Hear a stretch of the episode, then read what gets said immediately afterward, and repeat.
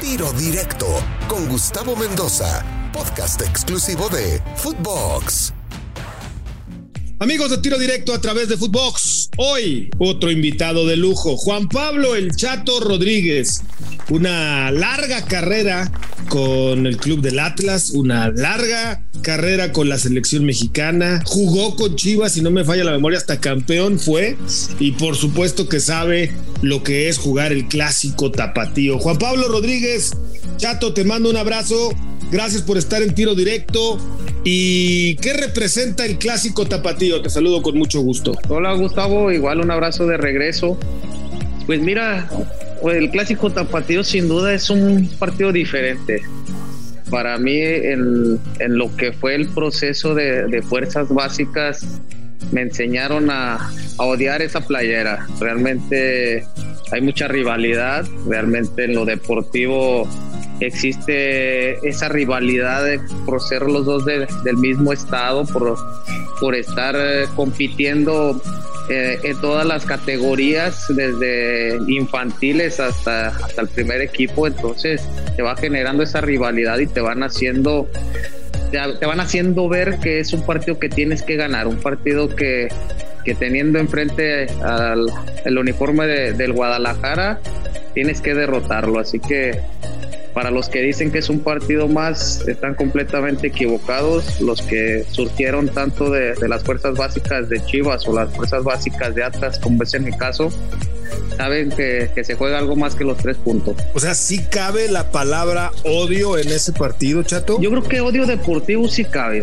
Sí cabe porque, como te digo, desde infantiles te van generando ese, esa responsabilidad de ganarle a, al, al odiado rival, podríamos decir, en lo deportivo, porque bueno, es la el que pone al mejor equipo de, Jalisco, es al que al que pone la mejor cantera, la, mejor el, el, mejor trabajo en fuerzas básicas y bueno, ya en el primer equipo ni se diga, ¿no? Ya involucrando a la afición, pues la afición te, te pide que, respetes esa playera haciendo tu mayor esfuerzo y ganando ese tipo de partidos. Eh, se habla mucho del clásico nacional, obviamente, pues es el partido que más atención llama. También te tocó jugar alguno. Y luego se habla mucho de la pasión que existe en Monterrey por el clásico regio, que hay quien dice, quien le llama el, el clásico más pasional del fútbol mexicano. Eh, ¿Es más pasional el, Tigres Monterrey, Monterrey Tigres que el Atlas Chivas Chivas Atlas? No creo, no creo, creo que, tienen la misma dimensión.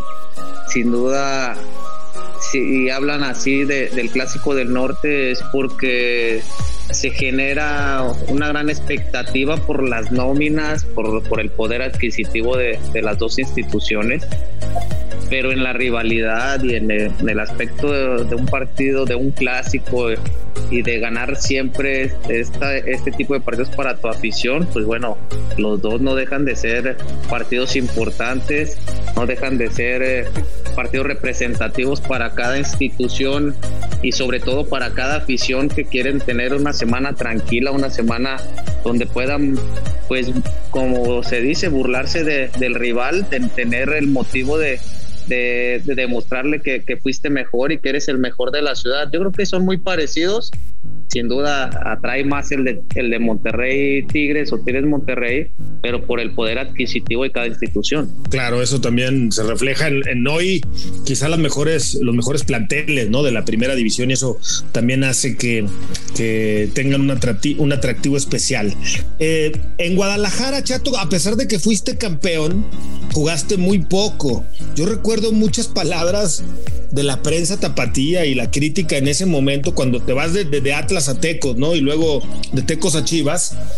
Escuché comentarios hasta del tipo, Juan Pablo, corrígeme si estoy mal, no, ya este cuate ya se acabó su carrera, no, ya está en el declive de su carrera y estabas bien chavo, pero te fuiste de Chivas, en donde, insisto, no recuerdo si el de entrenador no te ponía, si no le caías bien, no sé, pero te fuiste de ahí y renaciste de nueva cuenta, incluso conseguiste eh, otros dos campeonatos de liga cuando te fuiste de, Guadalajara, ¿no? Sí, sí, mira, eh, mi paso por Chivas Pues me acarreó varios problemas, sobre todo porque, bueno, yo surgí de, del odiado rival, del equipo que siempre está en contra del Guadalajara, como es el Atlas.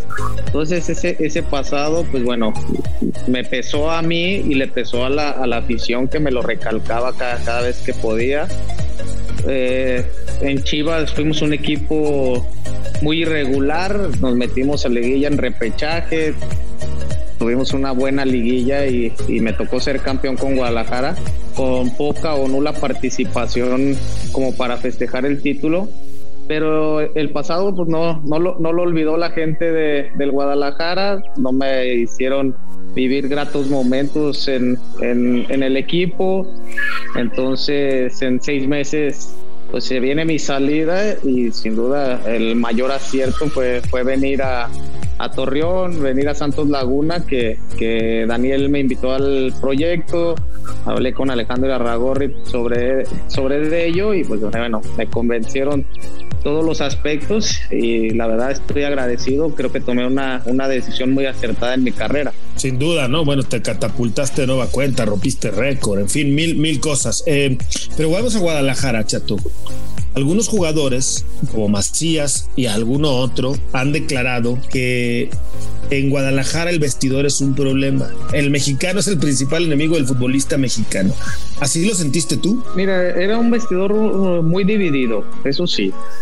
Yo entré y pues bueno, el Bofo, Mar Bravo, Medina y varios más estaban del lado de, e, era una banda, era un grupillo. Del otro lado pues estaba Osvaldo Sánchez, Diego Martínez, eh, el Negro Esparza, o sea, había gente, eh, un equipo muy dividido en, ese, en ese aspecto, un vestidor eh, donde genera pues la competencia es, es contra el rival y pareciera que la competencia era más interna. La competencia la vivían en quién traía el mejor coche, quién vestía mejor.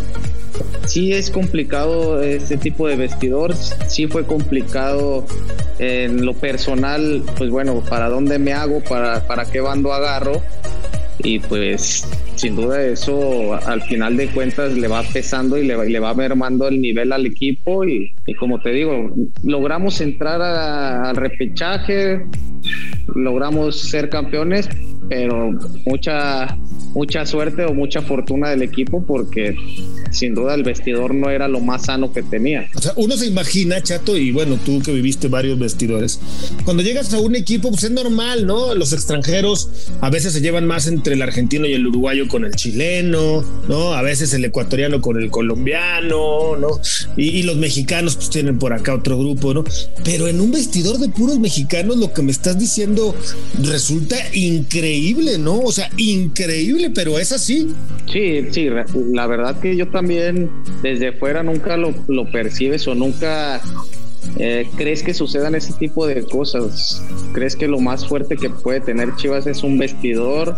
Es un vestidor sano, como tú dices, pues puros mexicanos, puro jugador, muchos experimentados, muchos jóvenes, pero sin duda eh, todos queriendo poner en alto el nombre de México porque la realidad es que Chivas representa al fútbol mexicano, representa al futbolista mexicano, pero eh, no es un vestidor fácil, no es un vestidor que, que todos jalen para el mismo lado entonces yo creo que, Chivas a lo largo del tiempo no, no, ha estado consiguiendo buenos resultados porque no ha podido sanar esa, ese tipo de cosas o, tener un vestidor en el cual todos, todos jalen para el mismo lado. ¿Te arrepientes de haber jugado en Chivas? No, no, por supuesto que no. Me, me gustó muchísimo la idea de ir a Chivas, fui muy convencido de, poder eh, hacer cosas importantes, desgraciadamente no, no salieron las cosas, no fui del, gusto del todo del Chepo de la Torre, que, que era el técnico en turno, pero no me arrepiento para nada. Fue una gran experiencia estar en un equipo grande con, con muchísimos seguidores, a, donde se para el Club Guadalajara, tiene fanáticos por todos, por todos lados el quedar campeón y vivir ese campeonato es inigualable. Realmente no es solo que quedar campeón para la afición de, Jalisco, sino, sino, a nivel nacional y a nivel internacional, porque bueno, ahora sí que los chivarmanos están por todos lados. Hasta aquí la primera parte de la entrevista con Juan Pablo El Chato Rodríguez. No se pierda el segundo capítulo. Soy Gustavo Mendoza. Ahora me escucha. Ahora no. Tiro directo, exclusivo de Footbox.